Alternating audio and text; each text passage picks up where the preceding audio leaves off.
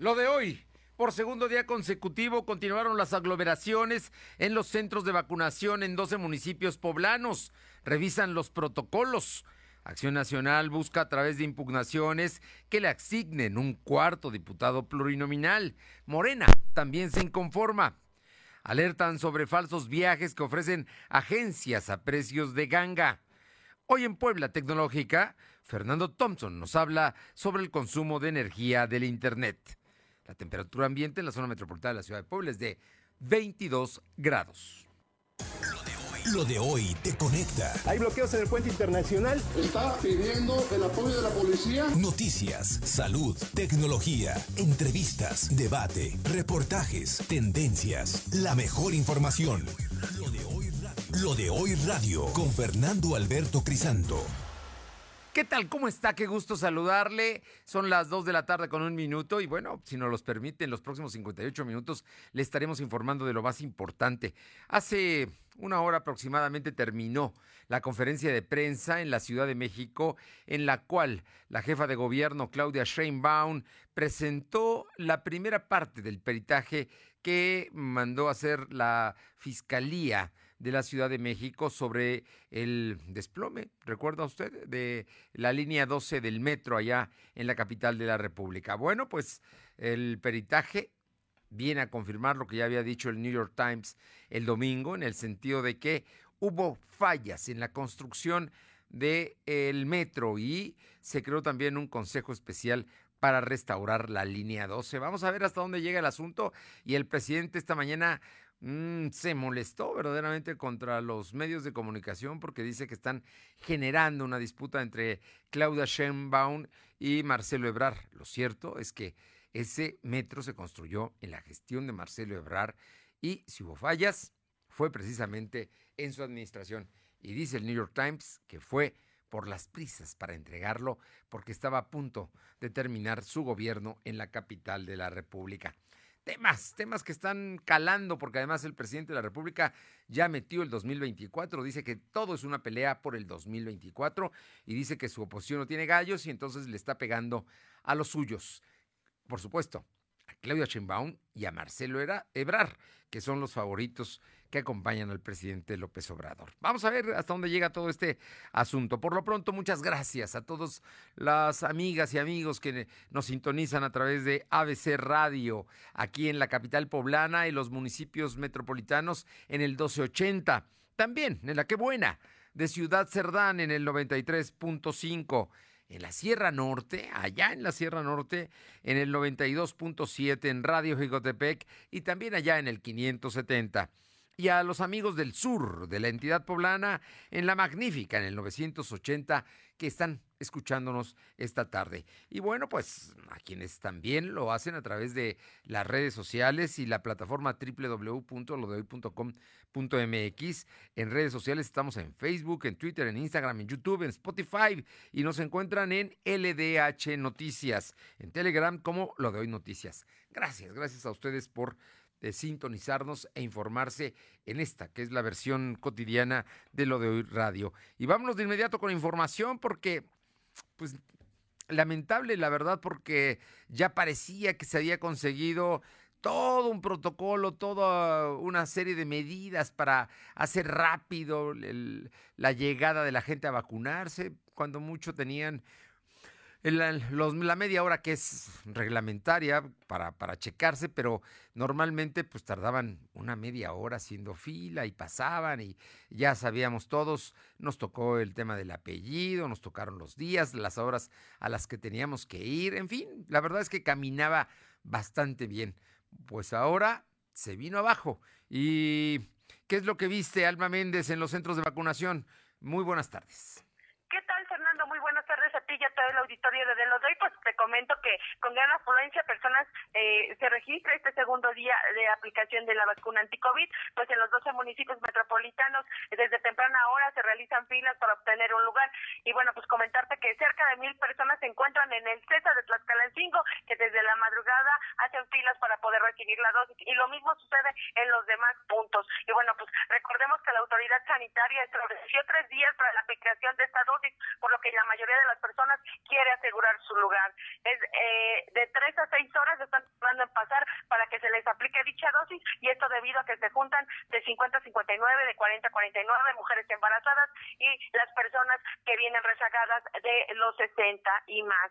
Ya que, eh, bueno, comentar que eh, el sector de la población de 50 a 59 y 40 a 49, pues es un sector de la población bastante alto. Y bueno, pues cabe mencionar, Fernando, que en el Hospital del Niño Poblano que tenemos detectado que tiene aglomeración, eh, este día ya implementaron dos filas eh, una para la primera y segunda dosis de 40 y 50 y otra para personas con alguna discapacidad y mujeres embarazadas. La información. Sí, pero cuando me dices que alguien tarda para que le apliquen su dosis de 3 a 6 horas, eso es inhumano, porque estás hablando de gente que tiene que trabajar, que tiene que hacer cosas. Sí, son gente joven, estás hablando de entre 40 y 60 años. Digo, la mayor parte de ellos tienen actividades, son, son gente que no están jubilados, que, que trabajan, pero que se puedan durar de tres a seis horas es un exceso. Y eso eso lo tendrá que ver la Secretaría de Salud, porque esto se puede repetir la próxima semana cuando lleguen las vacunas a la ciudad de Puebla. Así es que vamos a estar muy atentos, por favor, y de tres a seis horas. Imagínense nada más lo que, lo que implica estar formado y algunos llegan desde las tres de la mañana, que también tendrían que llegar media hora antes. Si les toca entre las ocho y las once, media hora antes es buena hora a las siete y media para, para entrar. A veces eh, están de 8, de 8 a 5 de la tarde, ¿no? ¿O de 9 a 5? Es de 8 a 6 de la tarde. De 8 a 6 de la tarde. Pues imagínate, pues podrían llegar 7 y media y es buena hora. Podría llegar a las 8 y, y, empezar a pasar, pero llegar a las 3 de la mañana y luego que te llegues a tardar 6 horas, no, hombre, es un crimen. Gracias. Soy yo el pendiente, Fernando. Vámonos con mi compañero Silvino Cuate, porque precisamente de este tema habló y el secretario de Salud que reconoció que algo les está fallando. Silvino. ¿Qué tal? Sí, buenas, tardes. Pues comentarte, como bien lo adelantaste, el secretario de Salud, José Antonio Martínez García, reconoció que el día de ayer se registraron aglomeraciones en diferentes centros de vacunación que están ubicados en los 12 municipios de la zona conurbada. Ante esta situación, sostuvo una reunión con la brigada Correcaminos para agilizar la inoculación. En conferencia de prensa, el secretario dijo que esto ocurrió debido a que muchos, muchas personas que acudieron al lugar presentaban los documentos que no acreditaban que tenían la edad correspondiente o que pertenecían al municipio de, otro, de otro lugar y no correspondían al municipio designado. Asimismo, dijo que desde el primer embarque de vacunas contra COVID, a la fecha, Puebla ha recibido un millón de A ver, a ver, eh, este, Silvino, antes de que pases a los datos de los, las vacunas que se han recibido, acá hay un asunto que es importante. El secretario dijo esta mañana que ayer se reunieron con la Brigada Correcominos para hacer más rápido. Y no es más rápido. Hay gente que está tardando seis horas en vacunarse. ¿A ti te parece rápido? No arreglaron nada, ¿no? Efectivamente, como lo comentas, el secretario comentó que pues esta reunión se había hecho con la finalidad de agilizar, sin embargo también pidió a los poblanos, de nuevo reitero, que pues no acudan si es que no corresponden, ya que muchas de las personas que acudieron pues no correspondía precisamente a la demarcación donde se asignó el centro de vacunación, Fernando. Bueno, pues ahí le pueden echar la culpa a los poblanos, pero la verdad es que no hay eficiencia por parte de la Brigada Caminos y de la Secretaría de Salud, que son los encargados y los responsables, porque hay lugares, por ejemplo, ayer en Momoxpan se terminaron las vacunas a la una de la tarde. Pues, ese, ese no es problema de los poblanos, ¿no? Y luego en otros lugares terminaron a las 10 de la noche de vacunar y hubo gente que se estuvo hasta ocho horas formada ayer para recibir la vacuna. No, no, no, algo está pasando mal. Y bueno, pues que nos digan que ya han llegado más de un millón setecientas mil dosis. De López Gatel el lunes dijo que al cierre del lunes apenas habían aplicado en Puebla un millón doscientas mil. ¿Alguien miente, eh? O el secretario José Antonio Martínez García Poblano, él, o el subsecretario federal López Gatel. Alguien miente. Te escuchamos. También comentarte que en relación a las personas eh, vacunadas suman eh, 40 mil, eh, perdón, comentarte también que eh, en relación a los supuestos paros que se registraban en el Hospital del Norte, el secretario argumentó que se trata de un descontento por la rotación de personal. Calificó esta situación como normal, ya que se han presentado diferentes escenarios en diferentes fechas. Además dijo que continúa por la vacunación en los municipios, donde al corte de ayer se aplicaron 59.776 dosis. El funcionario estatal aseguró que hasta el momento no se han registrado reacciones adversas a mujeres que sean mujeres embarazadas que han recibido la vacuna y a la fecha han inoculado a 15.507 mujeres. En relación al personal de salud, vacunados suman 48.686 que se contemplan aquí a los públicos y privados. Comentó que al resto, al que falta, pues ya estarían siendo vacunados dependiendo de la edad que tiene cada, cada médico, puesto que esos son particulares, Fernando.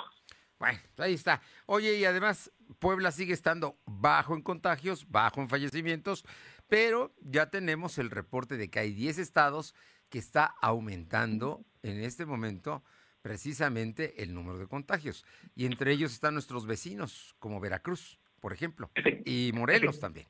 Así es que, tema. Eh, gracias, Silvino. Buenas tardes. Le comento nada más que de los números que dieron en las últimas 24 horas, fueron 23 eh, enfermos de coronavirus, 23 contagios y eh, 5 defunciones. Es lo que se registró en las últimas 24 horas. Aure Navarro, vamos a la política porque hoy eh, los dirigentes panistas anunciaron que van a impugnar la decisión que aprobó el Instituto Electoral del Estado para la asignación de los plurinominales. Al PAN le tocaron tres, al PRI le tocaron tres y a Morena dos. Y ninguno quedó contento. Te escuchamos, Aure. Efectivamente, les comento que la dirigente estatal del PAN, Genoveva Huerta Villegas, este día confirmó que está por impugnar para obtener el cuarto espacio en el Congreso local por la vía plurinominal, el cual busca estar representado por Verónica Sobrado Rodríguez. Esto a unas horas de que el Instituto Estatal Electoral avalara dos espacios, como bien lo decía Fernando, a los partidos pequeños y aliados de Morena como PT, Partido de Pacto Social de Integración, así como de Nueva Alianza, cuando estas por ley, pues dijo Genoveva Huerta tenía que haber sido asignadas una para el PAN y otra para el PRI. Escuchemos. Jurídico, porque me parece bastante extraño. Eh, me queda claro que como la sobrerepresentación no se le puede o no se puede a, Morena, pues claro, decidieron darle a sus aliados, ¿no? Eh, plurinominales para que ellos también puedan tener un bloque. Sin embargo, nosotros ya estamos estudiando este tema junto con los abogados. Recordemos que tenemos un par de días para las impugnaciones y vamos a pelear porque se le reconozca a nuestros partidos los votos y que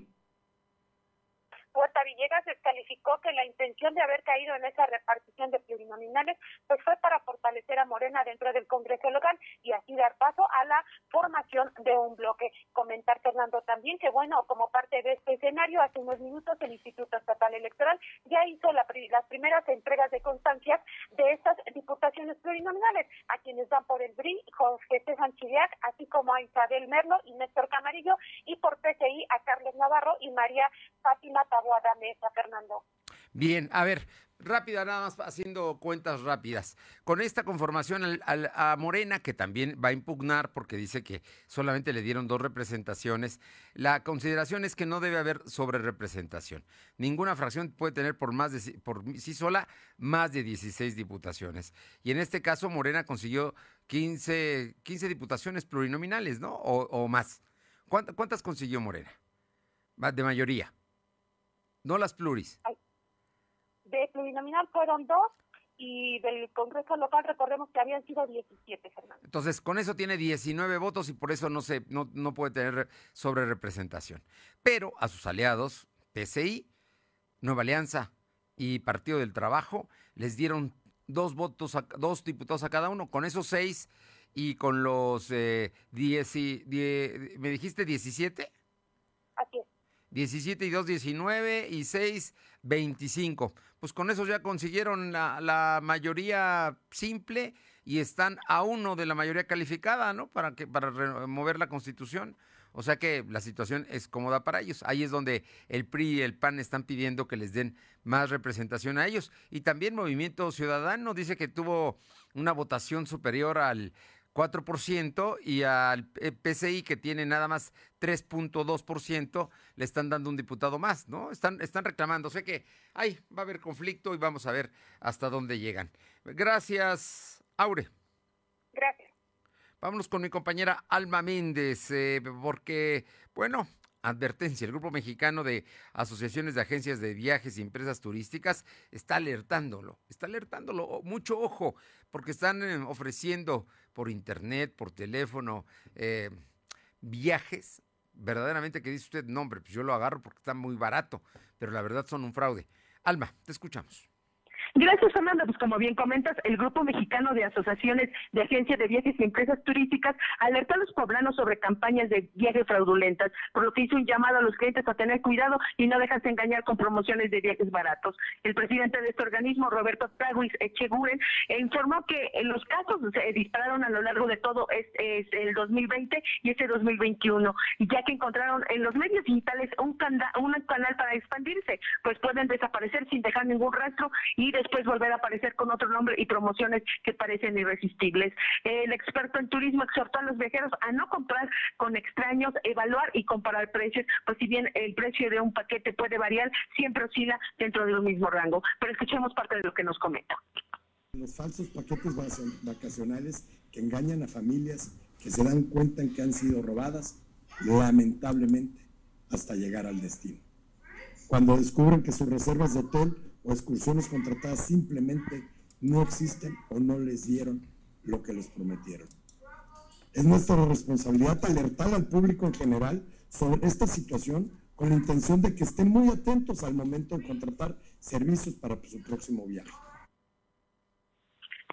Eh, cabe mencionar, Fernando, amigos del auditorio, que Travis reveló que el Registro Nacional de Turismo es una manera de comprobar que una empresa está legalmente constituida y es reconocida por las autoridades. La información. Bueno, es muy importante, ¿no? hay que confirmar y confirmar si verdaderamente son empresas serias, esas a las que les compra esos paquetes, que cuando llegas al destino salen con que, pues no, usted simplemente pagó algo que alguien, que alguien abusó de usted, porque aquí no tiene ningún convenio ni un contrato de esa agencia. Gracias. Seguimos al pendiente. Son las 2 de la tarde con 16, 2.16. Lo de hoy es estar bien informado. No te desconectes. En breve regresamos. Regresamos.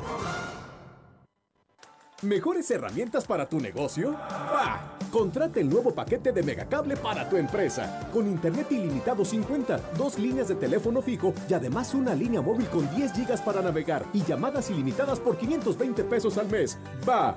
De Megacable Empresas. Siempre adelante contigo. 33 96 90 0090. Tarifa promocional.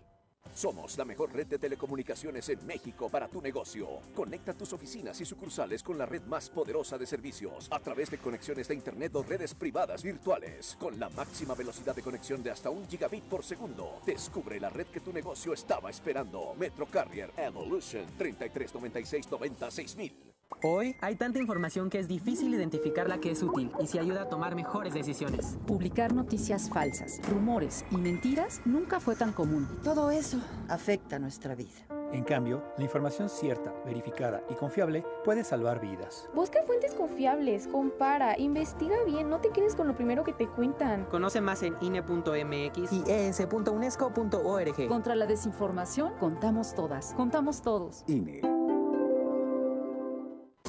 a papá con Oggy Jeans y dale ese look extraordinario en su día. Encuentra el regalo perfecto como jeans, playeras, chamarras y más en tiendas, la app Coppel o en coppel.com. Rompe con lo ordinario este Día del Padre con Oggy Jeans. Con tu crédito Coppel es tan fácil que ya lo tienes. Mejora tu vida. Coppel. Que no se te pase el regalo para papá. Visita Explanada Puebla y disfruta de los restaurantes como Porco Rosso, Don Pastor y Sushi Inn. Tiendas de ropa como Levi's, Dockers, Adidas y muchas, muchas ofertas para ti. Visita Explanada Puebla y llévate el mejor regalo para papá. Fumaba mucha piedra. Pues no siento nada. Nada más se me olvidan las cosas. Porque no me gusta el No me gusta.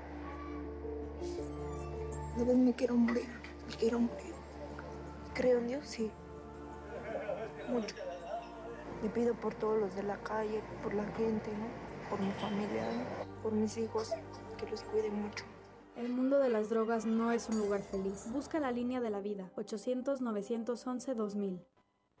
Lo de hoy es estar bien informado. Estamos de vuelta con Fernando Alberto Crisanto. La tecnología es lo de hoy. Mantente conectado. Siempre, siempre es un gusto presentar y escuchar, sobre todo escuchar al maestro Fernando Thompson, director general de Tecnología de la Información de la Universidad de las Américas, Puebla. Esta tarde en Puebla Tecnológica, Fernando Thompson nos habla sobre el consumo de energía de Internet. Tema importante, ¿eh? porque de alguna manera todos estamos usando Internet en casa, en la oficina, en el negocio, a donde vamos, usamos el Wi-Fi, en fin, y es un tema que parece mentira, pero consume energía. Fernando, muy buenas tardes. ¿Qué tal amigos? ¿Cómo están? Quiero platicarles el consumo de energía del Internet, eh, que es un tema del cual se habla muy poco. Por supuesto que el Internet es un elemento fundamental para nuestra vida, pero realmente nos hemos puesto a pensar cuál es el impacto ambiental de Internet. Parecía muy lógico pensar que Internet nos ayuda a reducir el consumo de recursos, por ejemplo, porque no gastamos en papel, pero no es así. Cada minuto se envían más de 40 millones de mensajes por WhatsApp, se visualizan 4.3 millones de videos en YouTube y se realizan 6 millones de búsquedas en Google, entre muchas otras cosas que pasan en Internet. Y año con año los números aumentan. El que Internet se mantenga funcionando en todo el mundo equivale a que se generen más de 30 mil toneladas de dióxido de carbono cada día. ¿Por qué? Porque cada dispositivo móvil, tu celular, tu computadora, tu tableta, tu laptop, cada servidor de cómputo que tiene los, los archivos, o sea, todo lo que se conecta a Internet va a contribuir en este impacto negativo para nuestra atmósfera. En otras palabras, subir la foto del día a Instagram, almacenar archivos en la nube, ver películas en Netflix, contestar tus correos electrónicos, genera una demanda de energía eléctrica bastante elevada. Acorde a estudios realizados por Greenpeace, si Internet fuera un país, sería el sexto más contaminante del mundo. Una posición que se fija teniendo en cuenta que el tráfico digital consume el 7% de la electricidad que se genera a nivel mundial. Plataformas como Netflix, Amazon Prime, Google o YouTube gastan cerca de 350 mil millones de kilovatios de electricidad por hora en todo el mundo. Esto es el equivalente al 40% de todas las necesidades de Alemania. Para darnos una idea, se piensa que al dejar de aceptar recibos impresos, se produce mucho menos contaminación. Sin embargo, solo se cambia la forma de esta. Por ejemplo, cuando se recibe un estado de cuenta electrónico, se elimina la contaminación del papel, pero se genera CO2. Cada correo electrónico puede aportar hasta 50 gramos de carbono, dependiendo si es solamente un texto o si contiene imágenes o archivos adjuntos. Los grandes volúmenes de emisión de carbono tendrían consecuencias climáticas y ambientales severas, pero no todo es tan malo como se estoy dando a entender ahorita, porque las compañías globales son conscientes de ello y han emprendido acciones para disminuir la huella digital a través de fuentes de energía renovables. Yahoo utiliza el viento, es decir, la energía eólica como fuente natural de enfriamiento en sus instalaciones en Lockport. Google ha invertido 200 millones de dólares en una planta de energía solar en Alemania. Facebook tiene su, centro de datos en Islandia y Suecia, eh, una zona polar que le permite reducir en 40% el consumo de energía. Apple ha asumido el compromiso de que su cadena de suministro y sus productos sean 100% neutrales en emisiones de carbono para el 2030. Si bien esto no es suficiente, es importante que poco a poco los gigantes de la tecnología reflexionen sobre el impacto ambiental negativo hacia nuestro mundo y sobre todo que cada vez se tomen más acciones para el futuro de nuestro mundo y que éste sea mejor. Hasta aquí la cápsula de un servidor. Recuerda que puedes escuchar este y otras cápsulas en www.soyfernando.com y si quieres saber verdaderamente lo que es transformación digital para tu empresa o negocio, entra directamente a www.transformatunegocio.com.mx. Hasta el siguiente. Bien, muchas gracias, Fernando. Importante, interesante siempre.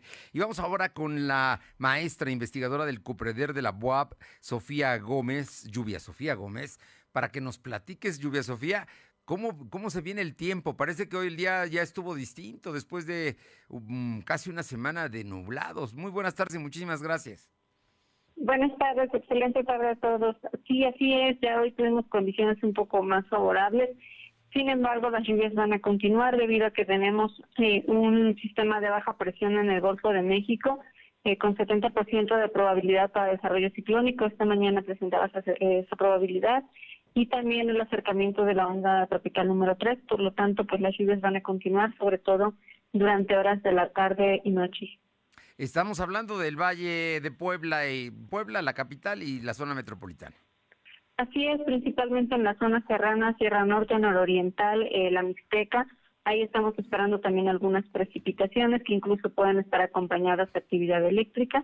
Pues en las próximas 24 horas las condiciones eh, de lluvia van a persistir y muy probablemente durante el fin de semana debido a este aporte de humedad por estos fenómenos meteorológicos que tenemos eh, pues cerca del país.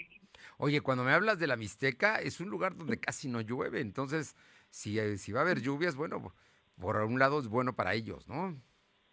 Sí, así es, no siempre es, es este negativo las precipitaciones que dejan estos fenómenos, ya que en zonas como bien lo mencionan la Mixteca, pues ahí es favorable debido a que bueno, pues este eh, la demanda de agua que tienen pues es mayor y además bueno, eh, tienen poca disponibilidad, no llueve menos, entonces estas lluvias a ellos les favorecen, sin embargo en zonas eh, de la Sierra Norte y Nororiental, como ya sabemos, son zonas donde llueve mucho, ahí sí puede generar algún poco de daño, ya que podemos tener eh, algunos deslaves, crecidos de ríos de respuesta rápida. Y aquí en la capital, este, zona metropolitana, bueno, pues lo que nos puede generar son algunos encharcamientos.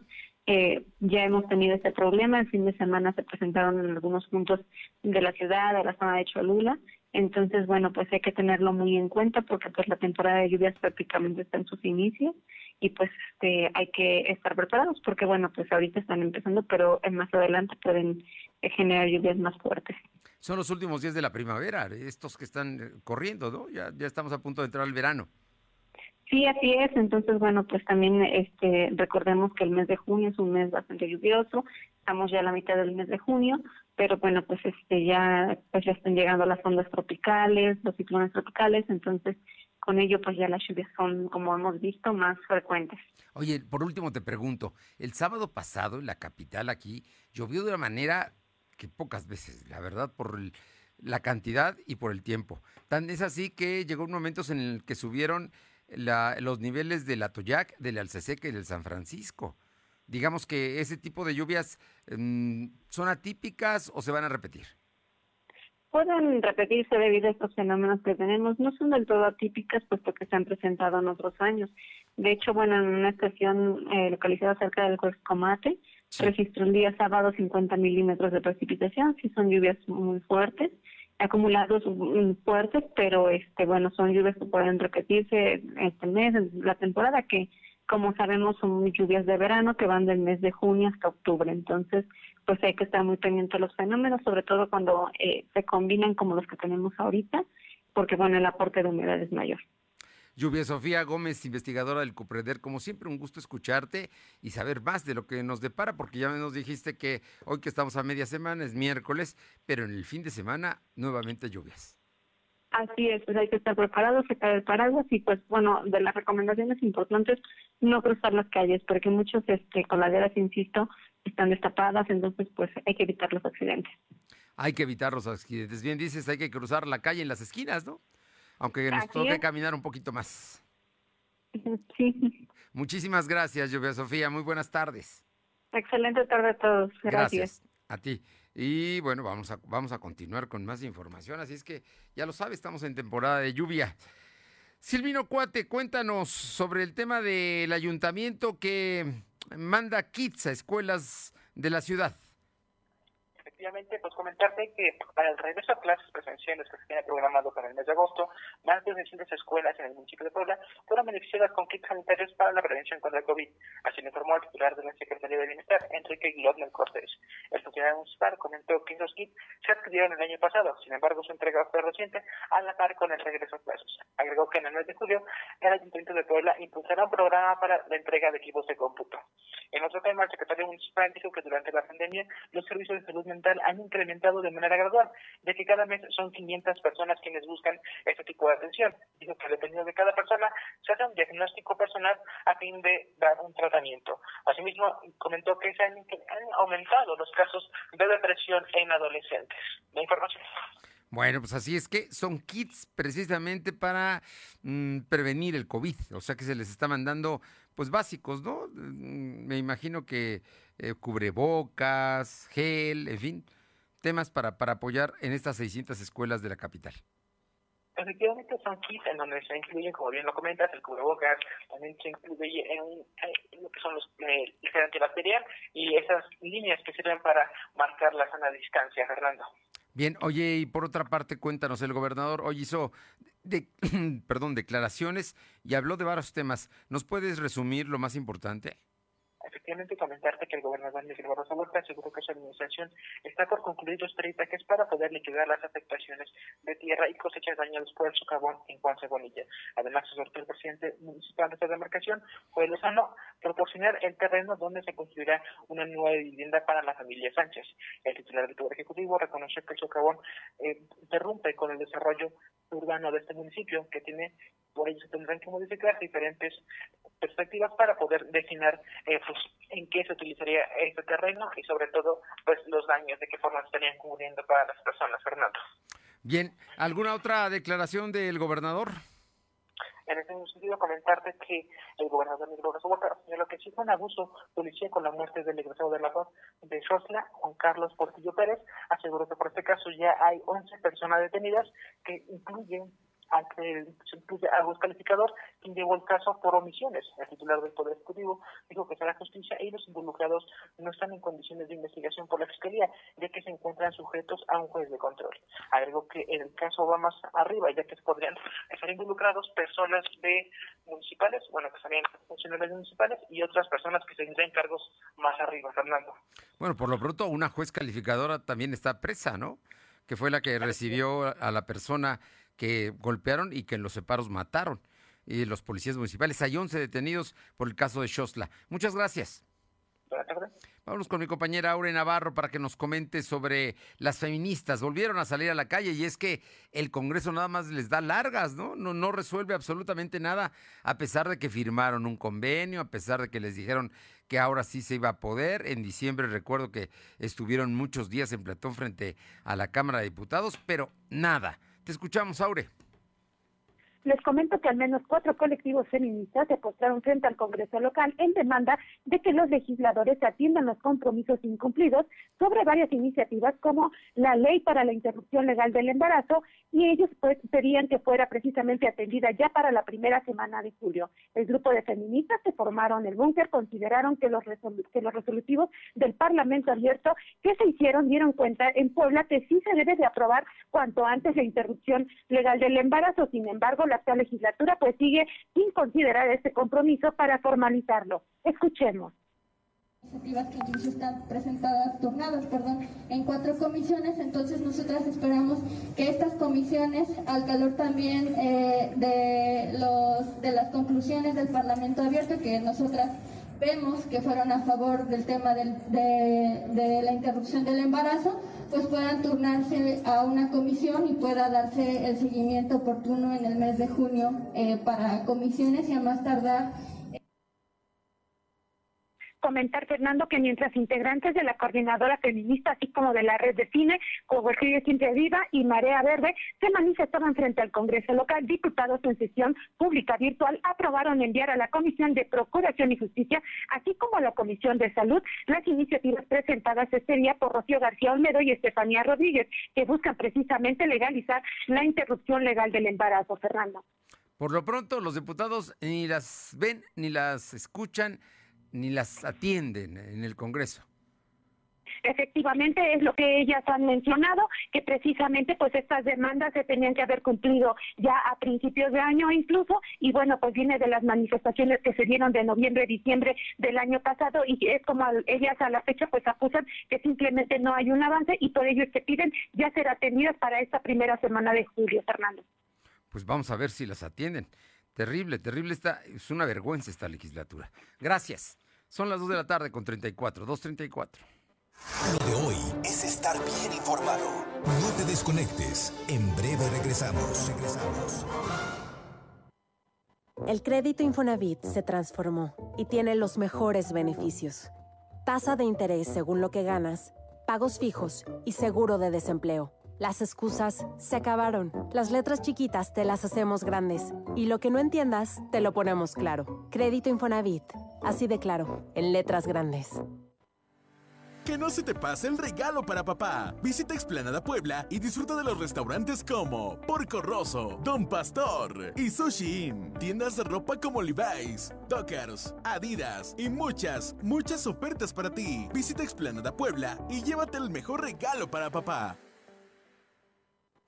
El Programa Nacional de Vacunación COVID-19 se realiza en diversas etapas en todo México y en la CNDH estamos atentos para que todas las personas sean vacunadas.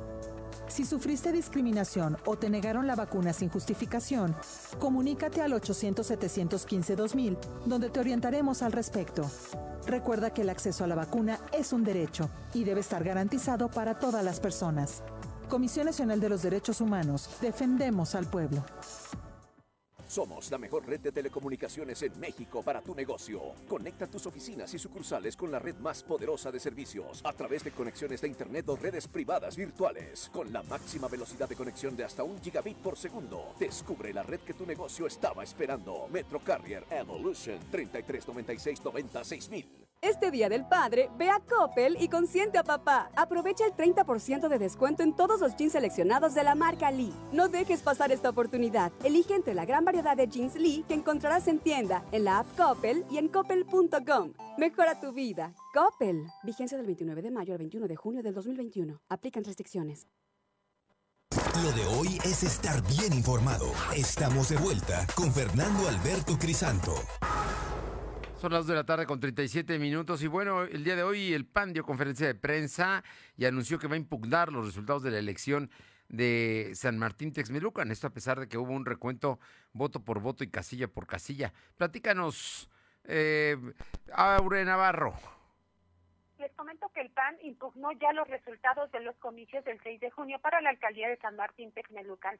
Esto con la finalidad de que los tribunales locales y de ser posible también dijo los federales, pues declaren la anulación de la elección por las inconsistencias que se registraron en el cómputo de paquetes electorales que dieron el triunfo a Norma Layón como alcaldesa reelecta por Morena. La dirigente estatal Genoveva Huerta Villegas, acompañada también del candidato por la alcaldía por Texmelucan, Edgar Salomón Escorta, puntualizaron que hubo varias irregularidades en el manejo del PREP, así como la manipulación de paquetería electoral y un conteo de voto amañado, actos que también dijeron ambos pues deben de ser castigados conforme a la ley electoral. Escuchemos proceso electoral y pediremos la anulación de los comicios, toda vez que se cometieron distintas irregularidades que deben ser sancionadas conforme a lo establecido en las leyes electorales. El pasado 6 de junio se consumó una, un fraude electoral en el municipio de San Martín Texmelucan. Hubo no solo una inconsistencia, sino más de una docena de inconsistencias en el proceso electoral desde el inicio, en las sábanas, en el conteo. En... Genoveva Huerta Villegas confirmó que aun cuando Norma Layón haya recibido pues ya su constancia de mayoría, esta puede ser retirada y en el proceso de fiscalización se comprueba que Morena pues rebasó sus topes de campaña. En tanto reiteró que el PAN pues mantiene procesos de impugnación por los resultados electorales en 11 municipios, entre ellos recordemos Santa Clara Coyucan, Tlaxcotepec de Benito Juárez, Ayotosco, La Fragua, San Gregorio Achopas, La Guapas, Libres, Mula de Sesma, Chinconconcla y así también San Martín Texmelucan, Fernando. Gracias. Son las, son las 2 de la tarde con 39 minutos, 2 con 39 minutos, y le agradezco muchísimo a la diputada Lupita Leal por el distrito 16 de aquí, de la capital de la Alianza Va por Puebla, que nos tome la llamada, Lupita, primero para felicitarte por el triunfo que conseguiste y bueno, pues eh, tú eres una mujer de palabra, hiciste compromisos con tus electores y los estás cumpliendo. Muy buenas tardes, muchas gracias.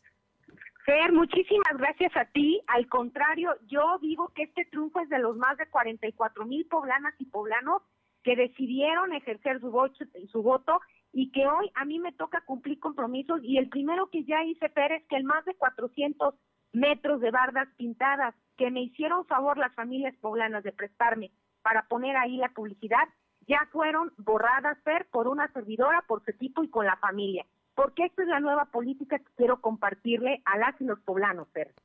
Oye, pues la verdad, déjame que te lo diga. Hay muchos lugares donde ves bardas pintadas de elecciones de hace décadas, ¿eh? De pronto encuentras nombres y partidos y algunos ya hasta ni existen los partidos ni los candidatos. Pero ahí se quedaron, ahí se quedaron para la historia. En, tu caso no es así. En tú pediste permiso, como lo establece la ley, a la gente para que te prestara sus bardas y ahí colocaste la promoción, que además la ley te lo permite. El, el asunto es que tú les dijiste, en cuanto se termine el proceso, yo voy a regresar. Así es, porque te dan la confianza, son sus casas, son sus bardas, y lo importante aquí, como te digo, Fer, es que también sepan que habemos personas que queremos dignificar a la política, y yo voy a ser una congresista y una legisladora que haga política orgánica, de esa de la buena, no solamente estar en el Congreso, sino salir a la calle y también remangarme las mangas hacer cuando se tenga que hacer, y así lo haré. Lupita, primeras acciones tuyas en la Cámara de Diputados. Tomarás posesión el 15 de octubre, el 15 de septiembre, como todo el próximo Congreso local, la próxima legislatura. Pero me imagino que no te vas a estar quieta de aquí al 15 de septiembre. Así es, Fer. Bien que conoces mi química. Mira, voy a primero implementar unos foros Porque me interesa saber mucho lo que opina la ciudadanía en dos temas importantes que son en los que yo voy a estar en el Congreso ejecutándolos. El primero es medio ambiente. Ya hoy Puebla tiene un ejemplo con el socavón, están investigando, están analizando y me parece que ya necesitamos plantear no solo en la ley, sino en las acciones en equipo qué se va a hacer para rescatar esta crisis, esa crisis eh, climatológica que ya tenemos, tenemos medioambiental. Y la segunda, Fer, y muy importante, es también plantear el tema de la discapacidad. Como tú muy bien sabes, ya existe una ley y esa ley de discapacidad en Puebla habla en el artículo 69 exactamente que los que son concesionarios deberán de adaptar sus unidades para personas con órtesis, prótesis y alguna discapacidad.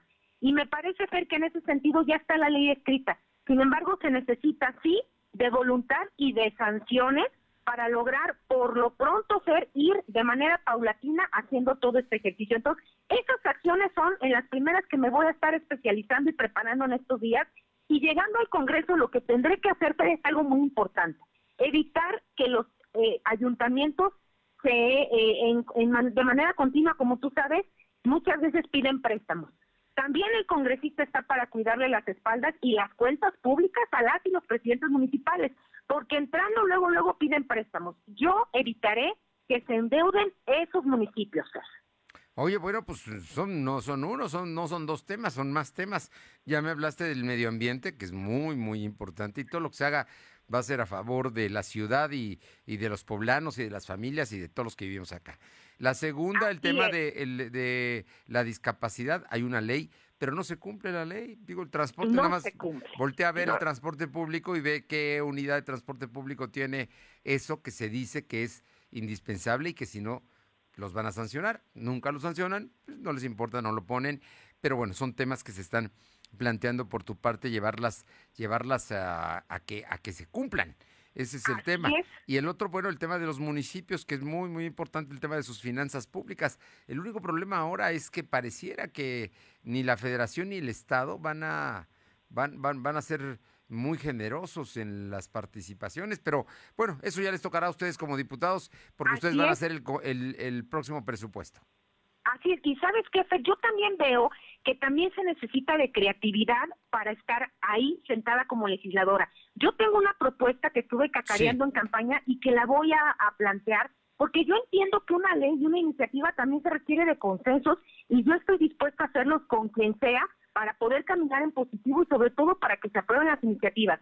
Hay una iniciativa que se llama Imagen Ciudad. Yo soy especialista en imagen pública.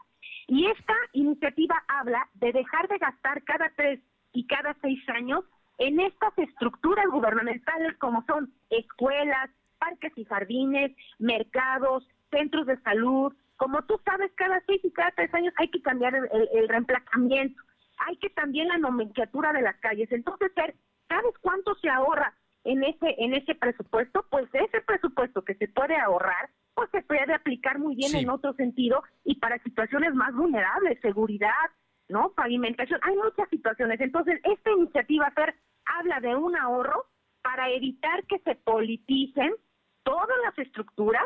Cuando caiga bolita roja se pinta de rojo, cuando caiga bolita azul pinta azul. Pues no, o yo creo que eso hay que evolucionar y no solo evolucionar como partido, sino como Congreso. Y Puebla tiene una identidad desde hace muchos años y esa es la que debe de estar en las estructuras gubernamentales. Sí, ahí, les ponen unos colores que la verdad están bastante feos. Pe, Lupita, no sabes cómo te agradezco estos minutos. Espero que sigamos en contacto, en comunicación. Veo que vas a tener mucho trabajo y que nos puedas compartir parte de ese trabajo. Nada más yo te preguntaría para que nuestro público sepa, eh, Lupita Leal es diputada por el distrito 16. Dinos más o menos las colonias que abarca tu distrito, más o menos los rumbos para que podamos ubicarnos a quienes representas y la gente sepa pues que se puede acercar a ti. Lo pueden hacer de toda la ciudad, pero de ese distrito, pues con mayor, mayor eh, interés lo pueden hacer. Claro que sí, termina. Me toca La Margarita, Amalucan, La Calera, Lomas de San Alfonso. También me toca el área de eh, lo que es fundadores, escritores, historiadores, Álamos, me toca también una parte de lo que es CEU, Ciudad Universitaria, me toca también, Fer, por ejemplo, Lomas del Valle, bueno, es inmenso el distrito, pero ahí, ahí están unas colonias para que puedan darse una idea y en mis redes sociales ya las tengo ahí también. Estamos hablando del sur y nororiente de la ciudad fundamentalmente. Exactamente, es, es muy contrastante, son más, me toca también excursionistas, son más de 137 colonias, Fer, que acabo de darte las más representativas, sin embargo, quien toque mi puerta, ahí estaré, no importa si no es del distrito, porque para eso estamos haciendo esta nueva eh, era de la política que yo le llamo política orgánica. Lupita Leal, tus redes, ¿cuáles son? ¿Nos puedes dar las direcciones?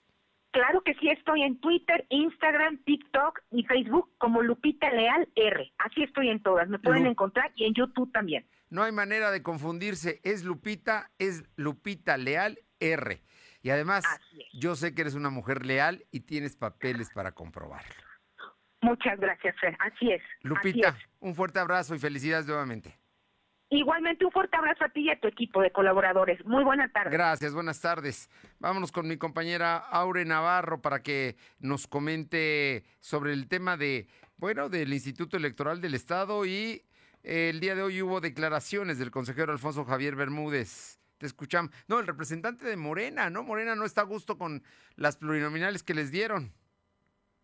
Efectivamente, para el representante de Morena ante el Instituto Estatal Electoral, Alfonso Javier Bermúdez Ruiz, la sobrerepresentación que se tuvo sí afectó al partido, reduciendo a dos en lugar de tener tres las representaciones de diputados plurinominales en el Congreso local. Señaló que aún cuando el partido ganó gran parte del territorio poblano por la aceptación social demostrada con los votos del 6 de junio, Morena sí se vio afectado, por lo que se analiza ya desde el ámbito legal a través del cuerpo jurídico del partido para definir si se promueven los recursos correspondientes. A tiempo, Alfonso Javier Bermúdez admitió que estas dos representaciones que se lograron, pues abonarán a fortalecer al grupo parlamentario, así como a los espacios ganados con los aliados del PT, eh, de Pacto Social de Integración y de Nueva Alianza, Fernando. Bueno, pues ahí está el asunto. Ellos, de todas maneras, Morena sigue siendo la primera mayoría y sumado con sus aliados tiene la mayoría suficiente para hacer leyes y en una de esas se conchaba ahí a, los diputados de Movimiento Ciudadano, a los del PRI, ¿eh? porque el primor no está descartado y con eso hace totalmente una reforma a la Constitución. Muchas gracias, Aure. Gracias. Vámonos con mi compañero Silvino Cuate para que nos platique, porque desde hoy hay un nuevo comandante de la vigésimo quinta zona militar aquí con cabecera en Puebla. Te escuchamos, Silvino. Efectivamente, tras la toma de protesta de Gerardo Mérida Sánchez como general de la brigada en la 25 Zona Militar, el gobernador Miguel Barroso Huerta aseguró que se trabajará de manera coordinada en temas de seguridad. El mandatario poblano enfatizó que Gerardo Mérida es un personaje que cuenta con gran experiencia en materia de seguridad, que fue comandante en la zona militar de Michoacán y Oaxaca. Cabe recordar que fue esta mañana cuando se llevó a cabo este acto cívico donde participó el titular del Poder Ejecutivo, Fernando. Muchas gracias, Silvino. Vamos con mi compañera Alma Méndez. Hay conflictos en el sindicato Listet y es que el director quiere meter la mano en el sindicato cuando pues él debe de respetar a sus a sus compañeros, ¿no? A los trabajadores. La administración Miguel Ángel eh, García Martínez como médico quiere estar ahí en todo, ¿no? Incluso manipular al sindicato. Cuéntanos, Alma el Sindicato Único de Trabajo del SUTIPEP eh, pedirán la anulación de la elección para nombrar al nuevo líder, pues se realizó con irregularidades y como ya mencionabas, eh, acusaron que quien metió la mano fue el director general Miguel Ángel García Martínez eh, para beneficiarse con la llegada de Maribel Lázaro Juárez y conseguir una asociación de trabajadores a modo. Cabe mencionar que el 26 de abril se llevó a cabo una elección para el cambio del comité ejecutivo de este hospital, donde se anuncia que estuvo llena de violaciones e irregularidades, ya que la nueva líder se encuentra suspendida de sus derechos sindicales y por ese hecho no debió haber competido. Finalmente aseguraron que el padrón de 1.800 sindicalizados solo votaron unos 190. La información, perdón. Oye, ¿y qué está pasando en el Hospital General del Norte? Comentarte, Fernando, que la mañana de este miércoles personal de, la, de enfermería del Hospital General del Norte realizó una protesta por la destitución de la jefa de enfermeras, Montserrat Becerra Gómez. Acusa la imposición de Jocelyn Zárate, ya que maltrata al personal. Enfermera, la enfermera Dulce María Martínez Mozo mencionó que están en contra de la destitución de Becerra Gómez, pues es una mujer empática con su personal. Otros acusaron a Jocelyn Zárate de ser déspota y la cual no le importa dar una mala imagen a los ciudadanos que el servicio que brindan. Cabe mencionar, Fernando, amigos del auditorio, que el secretario de Salud, José Antonio Martínez, informó vía redes sociales que el personal de dicha dependencia ya dialoga con las inconformes por la rotación de la jefa de enfermeras de dicho hospital y se descarta que se realice un paro. La información.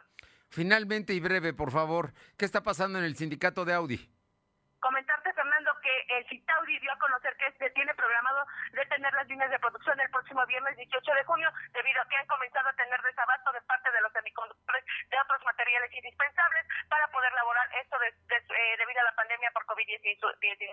Eh, César Horta Briones dijo que esta situación está provocando nuevos paros técnicos al interior de esta eh, planta ubicada en San José, Chiapas, y finalmente que el problema de desabasto no ha provocado ningún despido de trabajadores, pero que muchos de ellos sí han sido reubicados en otras áreas.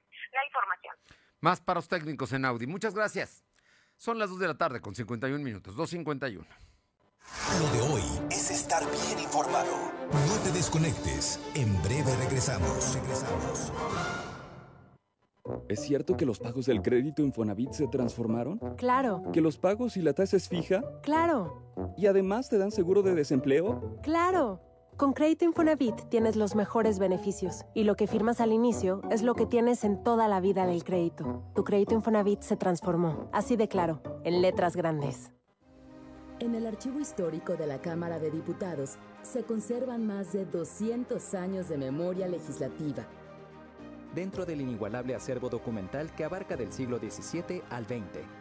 Donde destaca la colección Libro Antiguo que resguarda el Acta de Independencia.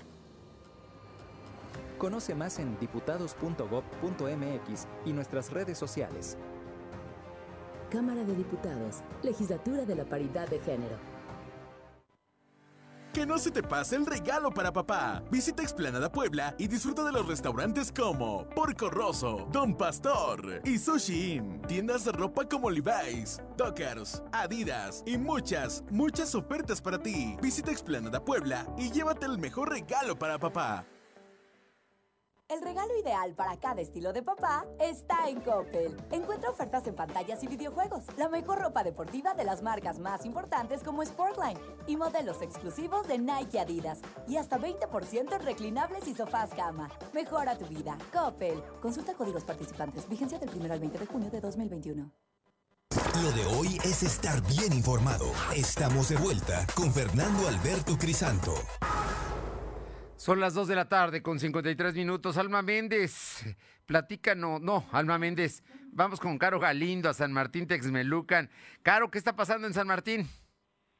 Fernando, buenas tardes a ti y al auditorio. Buenas, eh, comentarte esto que ocurre en San Martín Texmelucan, pues resulta ser que este distrito tendrá dos diputadas locales, me refiero a Guadalupe y Emma Taja, que resultó ganadora en la contienda electoral, pero también se sumará a estos trabajos eh, Fátima Tabuada, que estaba representando al Partido Pacto Social de Integración, y es que resulta ser que el Instituto Electoral del Estado confirmó que ella se pues eh, entra por la vía plurinominal entonces tendremos dos diputados en el eh, dos diputadas en el distrito de San Martín Texmelucan. Bueno, dos diputadas mujeres para que veas cómo se empoderan las mujeres y una presidenta municipal también mujer, bueno, en San Martín están dando el ejemplo. Dos diputadas locales, una plurinominal y una de mayoría. Muchas gracias, Caro. Muchas gracias. Vámonos con Paola Aroche, que tiene información de Atlisco. Pao. Buenas tardes sí comentarles que la administración del Panteón Municipal aquí en Atlisco está realizando una inspección en las diferentes fosas del Camposanto, debido a que eh, con estas lluvias se han eh, a, presentar algunos, desde hace algunos días, algunos reblandecimientos en estas, pero también en algunas bardas.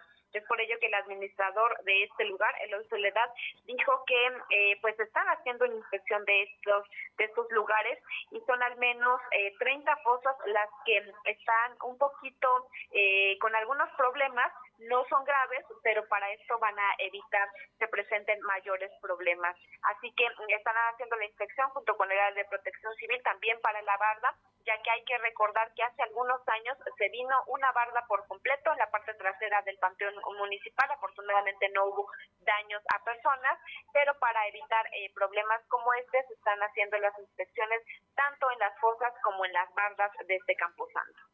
Bien, oye, y por otra parte, ¿qué dice el director de Protección Civil de Atlisco? y es que Enrique Calderón señaló que ante lo ocurrido el pasado fin de semana donde un bar se fue consumido por el fuego, eh, pues estarán realizando la inspección en diferentes negocios para determinar si cuentan con todo lo necesario para poder sofocar un incendio o también poderlo prevenir.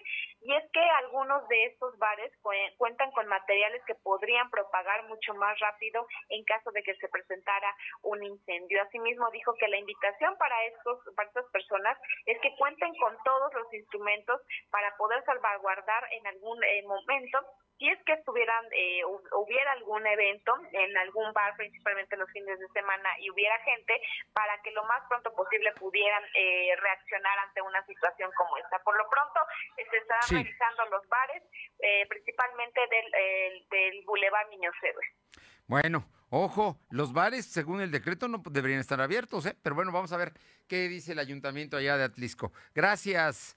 Tardes. Pau, buenas tardes. Luz María Sayas, ¿qué pasa en Tehuacán? Buenas tardes, tenemos poco tiempo, te escuchamos. buenas tardes para ti, nuestros amigos de lo de hoy. Te comento que tras el desahogo de diversos actos de investigación, la Fiscalía General del Estado de Puebla obtuvo sentencia condenatoria contra Hugo N. por el delito de homicidio calificado en el municipio de Tehuacán. El hecho ocurrió el 3 de abril del 2018 en un bar conocido como El Bicho, que se ubica en la colonia Guadalupe del municipio de Tehuacán, donde Hugo N. disparó contra el vigilante como venganza, ya que minutos antes lo sacaron del lugar por alterar el orden. El personal de la Agencia Estatal de Investigación detuvo en flagrancia delictiva al responsable quien fue puesto en la, a disposición de la autoridad ministerial.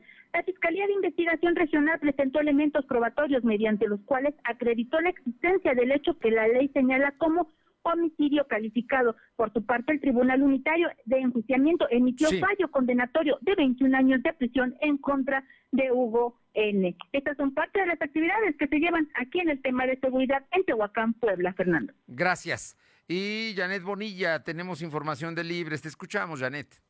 ¿Qué tal, Fernando? Muy buenas tardes. Qué gusto saludarte. Comentarles que ya inició el novenario en honor a San Juan Bautista en el municipio de Libres. Son actividades solamente religiosas, este año tampoco habrá feria, pero ya se han organizado los gremios del municipio de Libres, algunos coros también de las comunidades para festejar a San Juan Bautista. Este novenario inició el día de ayer con los tianguistas y locatarios del Mercado Municipal 5 de Mayo, colocaron una ofrenda en honor a San Juan Bautista, toda de fruta, la verdad es que se ve ahí la unión de los locatarios y tianguistas y se agradece que pues hagan esta aportación a las costumbres y tradiciones del municipio. Son, como lo mencionaba Fernando, comunidades las que estarán participando en este novenario. Hoy toca a Loma Bella, Guateno, La Libertad, a los panaderos también organizar este día. Muchísimas gracias, San Juan. La verdad es que es el, no estoy mal, es el día 24 de, de junio, ¿no? El día, Así es, el 24 de junio. El día que se celebra a los Juanes que, y a las Juanitas y bueno, pues es toda una fiesta. Muchísimas gracias. Buenas tardes. Buenas tardes y bueno, ¿qué le digo? El presidente de la República anunció que va a rifar el 15 de septiembre departamentos, casas y un palco en el Estadio Azteca. El presidente está de fiesta para el 15 de septiembre y va a hacer otra rifa. Gracias por haber estado con nosotros. Quédese en sus estaciones. Regresamos mañana a partir de las 12 en Lo de Hoy Radio. Por lo pronto, que tenga buena tarde. Nos escuchamos mañana. Gracias. Fernando Alberto Crisanto te presentó Lo de Hoy Radio. Lo de Hoy Radio. Te esperamos de lunes a viernes, de 2 a 3 de la tarde por esta frecuencia, en la cobertura más amplia a nivel estatal. Y síguenos en internet www.lodehoy.com.mx y en nuestras redes sociales como arroba LDH Noticias. Lo de Hoy Radio.